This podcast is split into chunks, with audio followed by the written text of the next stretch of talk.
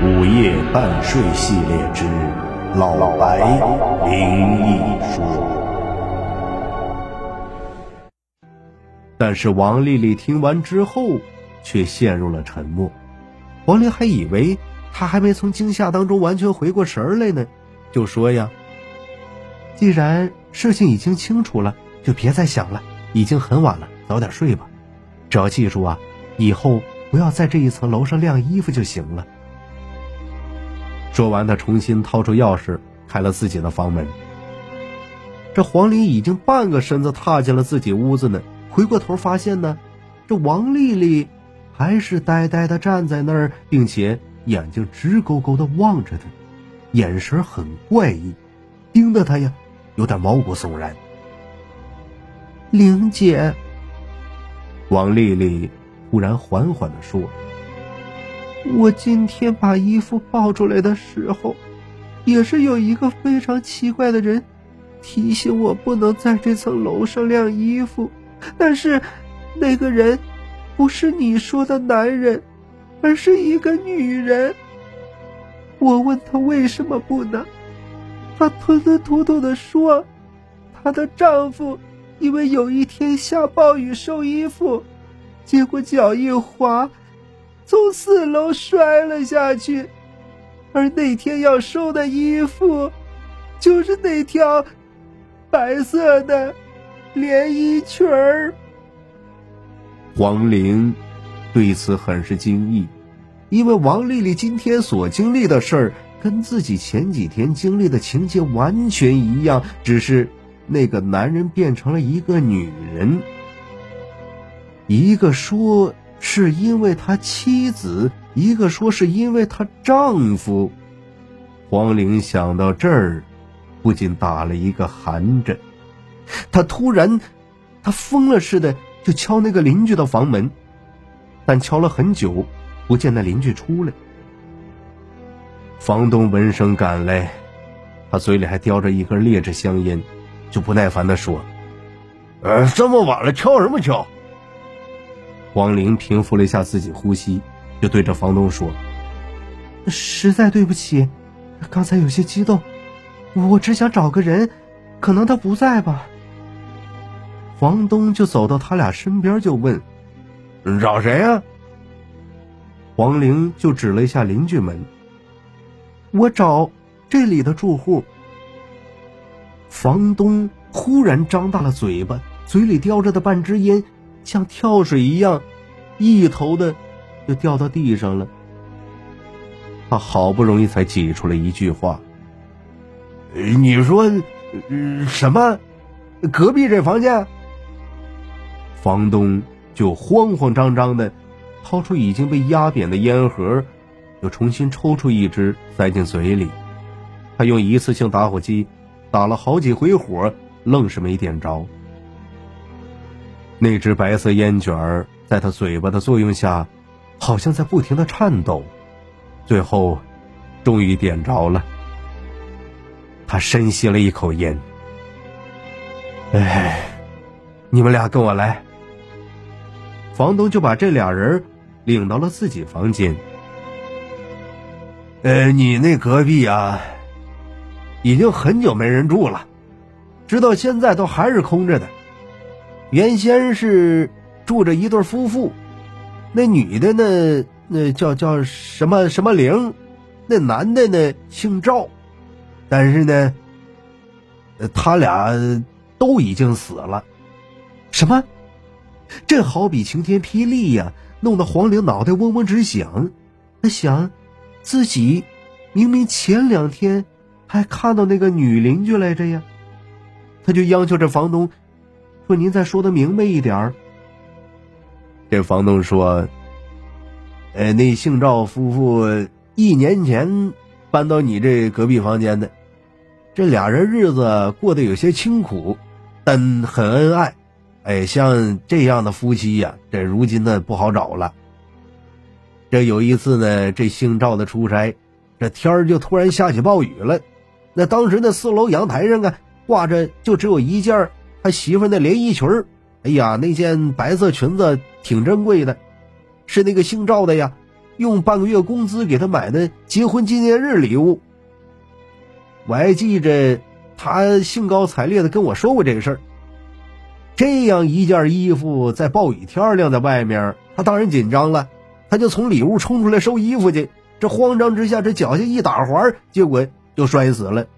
她丈夫啊也没能活着回来，在回家的路上遇车祸了，结果也去世了。不可能啊！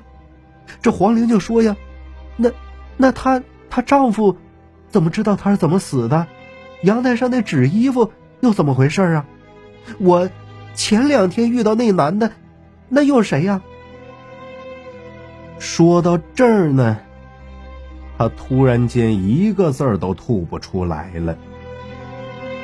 这房东叹了口气：“兴许我想的比你们多一点儿。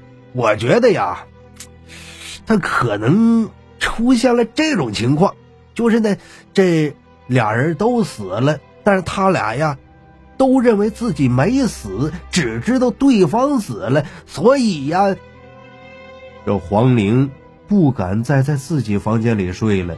这天晚上啊，他在王丽丽房间里，两个人相拥而眠。第二天，黄玲就要搬走，但是呢，他已经预交了一个月的房费，而自己呢，只住了不到半个月。如果就这么搬走，房租估计是不好退的，他本身就是一个精打细算的人，只好先凑合着住到月底再搬，不然呢这钱就浪费了。他跟着王丽丽商量好了，俩人就睡在王丽丽房间，到时候呢一块搬走。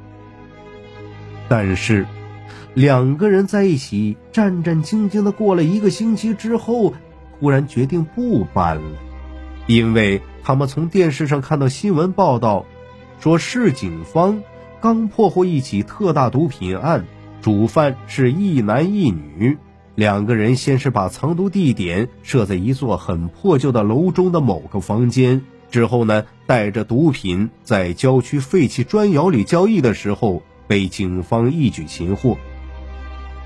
而当镜头给这两个犯罪嫌疑人拍特写的时候，黄玲和王丽丽都失声叫了出来，因为那个男的，就是他们看到的那个中年男子，而那女的，就是他看到的那个隔壁女邻居。新闻播报的不是太详细，但是就只有这一点，就足够让这俩人放下心来。原先以为是闹鬼，现在才知道。这一切都是因为一些人的心里有鬼。他们俩甚至开始猜想啊，这俩人是怎么犯罪的？为了掩人耳目，两个人假装是这对夫妻的鬼魂很可能他们已经把这对夫妻底细摸得很透了，所以能够结合夫妇俩死因，假装的惟妙惟肖。而之所以通过在阳台上挂纸衣服，来让黄玲他们不敢晾衣服，估计是为了方便同伙之间传递信息。他们不敢用现代的通信设备，应该是害怕被监听。虽然用手机等工具联系更加方便，但是为了万无一失，必须想别的办法。于是他们选择了比较原始的方法，通过在阳台上用非常自然的暗号来传递信息。当然，这些暗号肯定跟阳台上有没有衣服，或者直接跟那件白色的纸衣服有关系。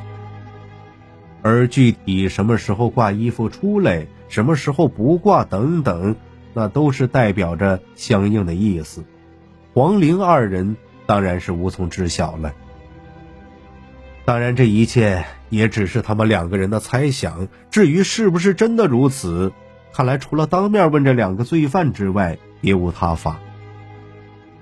终于是去了一块心病，这黄玲立刻拉着王丽丽手下楼，说是要好好庆祝一下。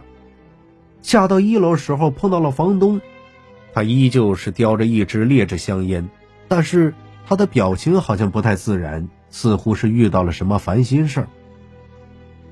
黄玲拉着王丽丽手走进了一个饭馆，就忽然悄悄地说：“呀，现在我忽然觉得呀，咱俩还是搬出去的好。”王丽丽想了想，也说：“我同意。”可能是因为这一阵儿都在忙着疑神疑鬼了，他俩条件反射到啊，现在连房东都不敢相信了。他们害怕，害怕这个房东实际上跟这件案子也有关系，只是目前还没有被供出来。不管这是不是以小人之心夺君子之腹，但是对于两个单身女孩子来说，在外面租房子，如果房东是男的，而且。怎么想都不觉得他是个好人，那么最好的方法就是尽快搬到别的地方去，这一点是没错的。以上就是老白带给您的白色的连衣裙。如果喜欢，欢迎订阅和转发，感谢您的收听，我们下集见。